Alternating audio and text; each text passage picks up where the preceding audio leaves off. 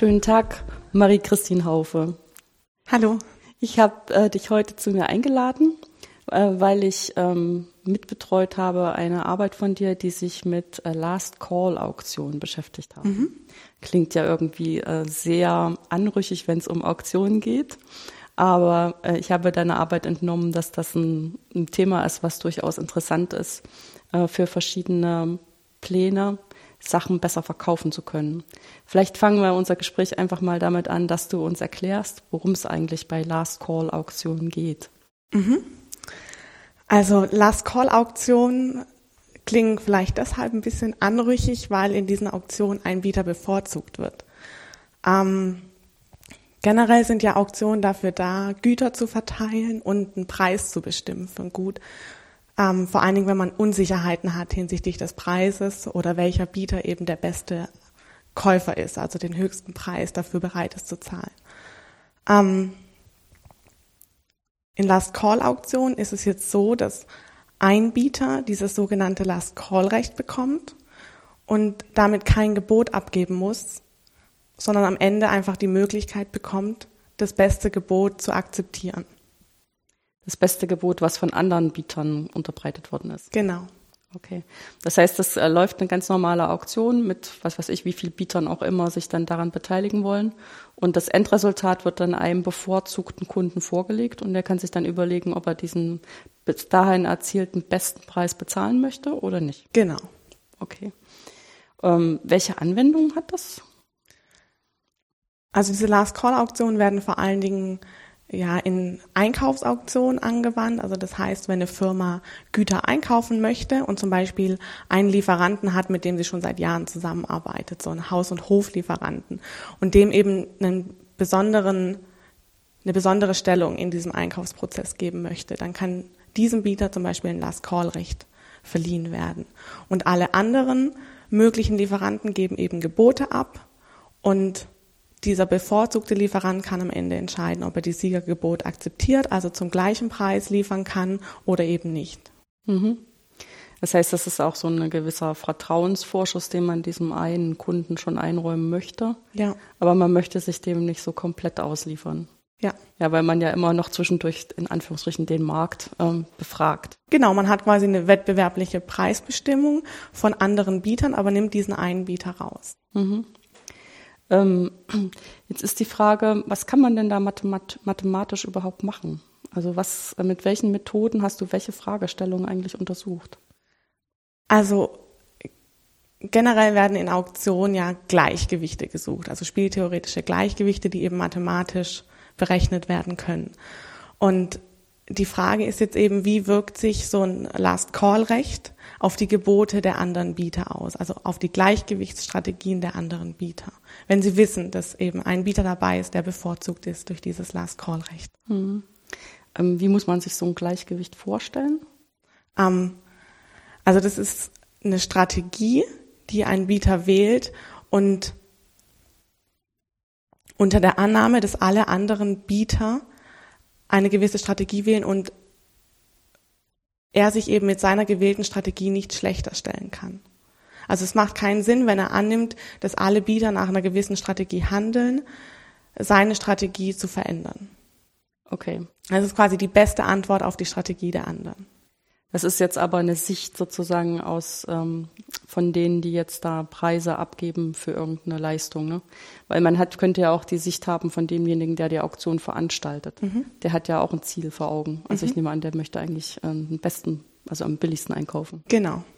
Und die anderen müssen aber so viel Geld wenigstens verlangen, damit sie nicht durch das Annehmen des Auftrags pleite gehen. Genau. Also aus Auktionatorsicht ist immer Ziel, den ähm, Auktionserlös zu maximieren.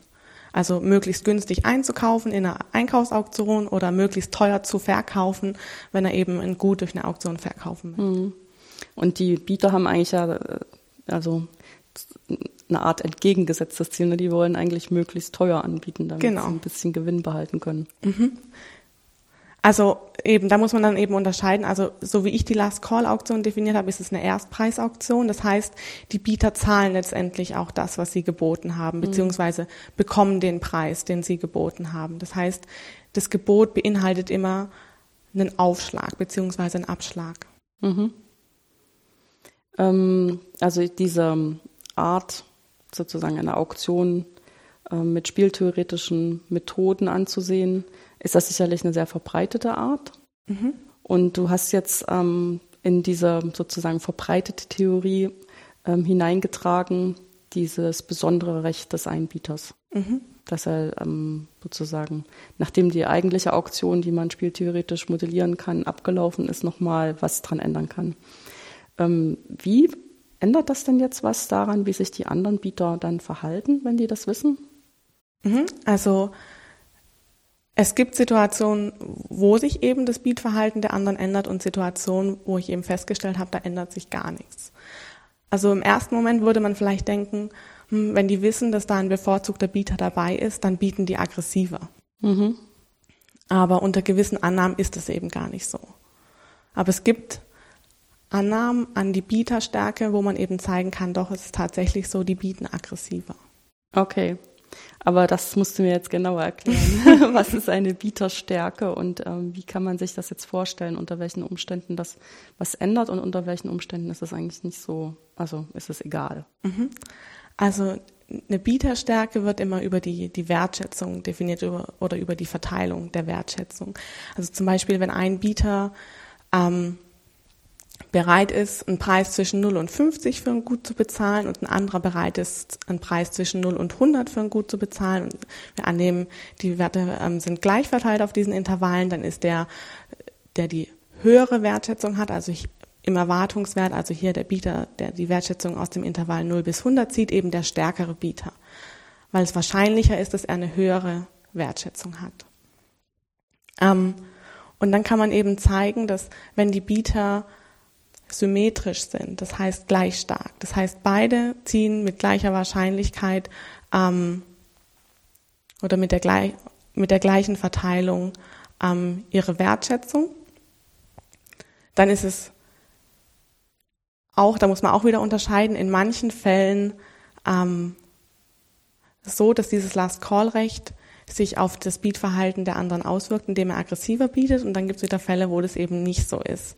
Also ich habe diese Bieterverteilung mit Beta-Verteilung äh, modelliert und unterscheide da aber nur drei Fälle. Also generell sind mit diesen Beta-Verteilungen sämtliche ähm, Verteilungsformen möglich, aber ich unterscheide nur drei verschiedene. Und da ist es eben so, dass wenn die Bieter ähm, linear sind, also gleich verteilt auf einem Intervall zwischen 0 und 1 oder konvex verteilt sind, dann ändert sich das Beatverhalten nicht. Und wenn sie aber konkav verteilt sind auf diesem Intervall, dann ändert sich das Beatverhalten. Dann kann man sehen, dass der ähm, nicht bevorzugte Bieter, also der, der Gebote abgibt, aggressiver bietet. Mhm. Das heißt, eigentlich hast du so ähm, von diesem allgemeinen Modell auch eine Art Einschränkung erst gemacht. Du hast mhm. nur zwei Bieter betrachtet. Genau. Und dann ähm, äh, die Wertschätzung normiert auf 0 bis 1, mhm. damit das ähm, zu, zu einer normierten Verteilung auch gut passt. Ja.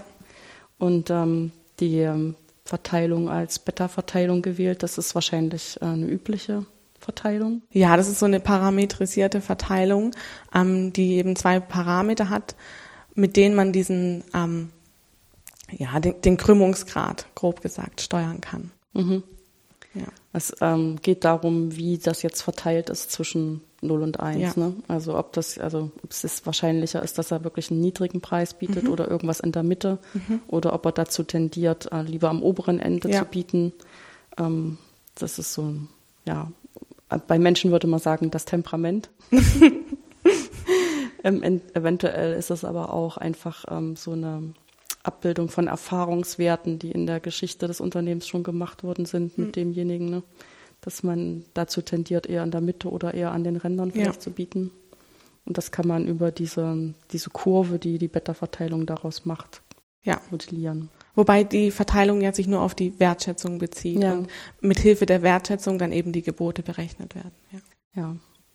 Ich, ich frage immer so ein bisschen nach, damit ich das auch alles richtig verstanden habe.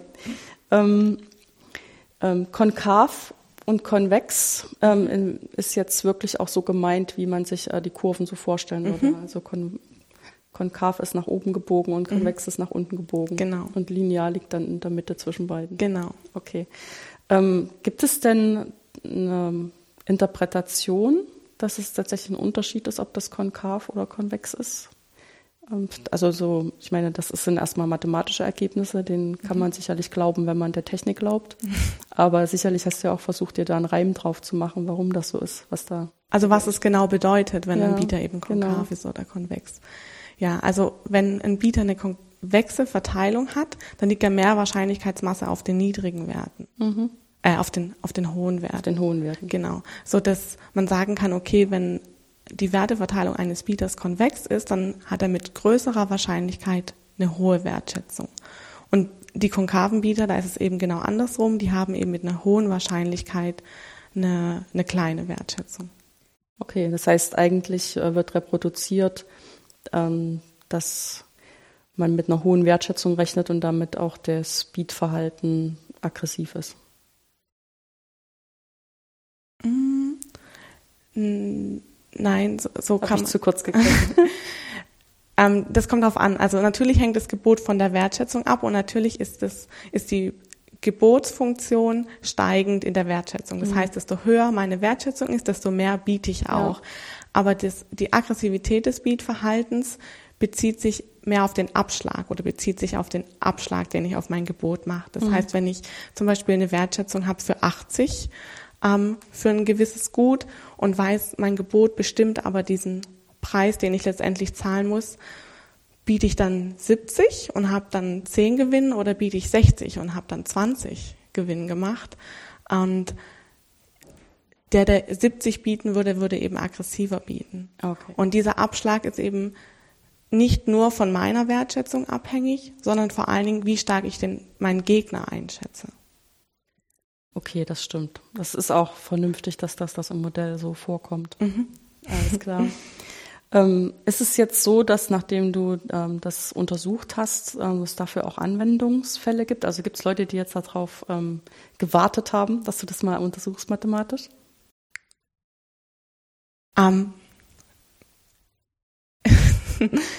Ich weiß nicht, ob da jetzt konkret jemand drauf gewartet hat. Ich meine, es gab ja vorher schon Arbeiten zu diesem Thema und was ich gemacht habe, ist ähm, die bestehende Literatur um quasi einen Modellpunkt erweitert, also was diese Bieterstärken eben betrifft. Mhm. Also es gab schon Arbeiten dazu, die diese Bieterstärken eben über so versetzte Modelle, äh, Intervalle modelliert haben. Und ich habe mir jetzt eben angeschaut, was, was passiert, wenn die eben aus dem gleichen Intervall ziehen. Und wie kann ich auf einem gleichen Intervall Asymmetrien modellieren? Mhm. Und das habe ich eben über diese Beta-Verteilung gemacht mit den unterschiedlichen ähm, ja, Krümmungsgraden. Ähm, ja, aber du bist ja jetzt auch als wissenschaftliche Mitarbeiterin ähm, tätig und wirst an dieser Sache weiter forschen. Das heißt, es mhm. gibt sicherlich noch viel mehr offene Fragen. Auf jeden Fall. Mhm. Was ist denn jetzt was, was dich im Moment interessiert, um, um was du besser verstehen möchtest? Also zum einen sind diese Beta-Verteilungen natürlich ähm, begrenzt. Man kann mit diesen Beta-Verteilungen nicht, nicht, nicht alle möglichen Verteilungen mit abdecken. Von daher wäre es halt ein schönes Ergebnis, das irgendwie allgemein für Verteilungen zu zeigen. Allgemein für konkav oder allgemein für konvex mhm. und nicht für diese Spezialfälle von Beta-Verteilungen. Ähm, Außerdem sind viele Ergebnisse in meiner Arbeit ähm, im Vergleich zu einer Zweitpreisauktion ähm, geschehen, obwohl die Last Call Auktion ja eigentlich eine Erstpreisauktion ist mit bevorzugtem Bieter. Und von daher wäre es auch schön, da weitere Ergebnisse zu bekommen, ähm, wie die sich im Vergleich zu Erstpreisauktionen verhalten. Also dass man wirklich sieht, okay, ist es sinnvoll, dieses Recht zu vergeben in der gleichen Auktionsform oder eben nicht. Hm. Und das ist dann auch sozusagen für beide Seiten interessant. Einmal ist es für den Auktionator interessant, in mhm. welcher Form er äh, kauft und verkauft und auch für die Bieter, ob sie sich auf sowas einlassen. Ja. Das äh, für sie eine sinnvolle Möglichkeit ist, am Markt zu handeln. Ja. Ähm, jetzt ist es ein bisschen ähm, interessant, ähm, solche spieltheoretischen Methoden zu verwenden und dann ja auch immer in allen möglichen Kombinationen dazu noch stochastische Prozesse und sich mit Rechnern auseinanderzusetzen, die dann auch noch diese ganzen Simulationen sinnvoll machen müssen und so. Hast du dir denn vorgestellt, als du dich für ein Studium in der mathematischen Richtung entschieden hast, dass du mal an der Stelle landest? Nein, überhaupt nicht. ähm, gar nicht. Ich meine, so Spieltheorie ist ja auch so ein, so ein Gebiet, was in der Schule gar nicht auftaucht. Also ich hätte nee, gar keine Vorstellung, dass ich da irgendwie mal lande und so viel Begeisterung für sowas ähm, finde. Hm. Was war dann deine Motivation dafür? Ähm, ja, zum einen, also war ich halt immer gut in Mathe und es hat mir Spaß gemacht und ähm, ich wollte schon immer irgendwas Ökonomisches machen, das stand auch fest und ähm, ja, ich, also ich muss ehrlich sagen, ich hatte nicht so viele anderen, andere Ideen, ähm, was zu machen. Für mich stand es eigentlich immer fest, dass ich was Ökonomisches machen möchte und auch gern was, was Mathematisches. Mhm. Und dann hast du dich für Karlsruhe entschieden, mhm. weil es hier diesen wirtschaftsmathematischen Studiengang gibt. Genau. Okay. Und ähm, innerhalb des Studiums, ähm, wann sind die Weichen gestellt worden äh, dafür, dass du am Ende dort angekommen bist? Um, ja, durch die Vorlesung, die ich da belegt habe, auf jeden Fall. Also mhm. ich habe Spieltheorie gehört und ähm, dann auch Entscheidungstheorie und zum Schluss Auktionstheorie und habe ja meine Diplomarbeit dann auch dort mhm. geschrieben und ja, es hat mich immer weiter bestärkt, dort, dort ja. weiterzumachen.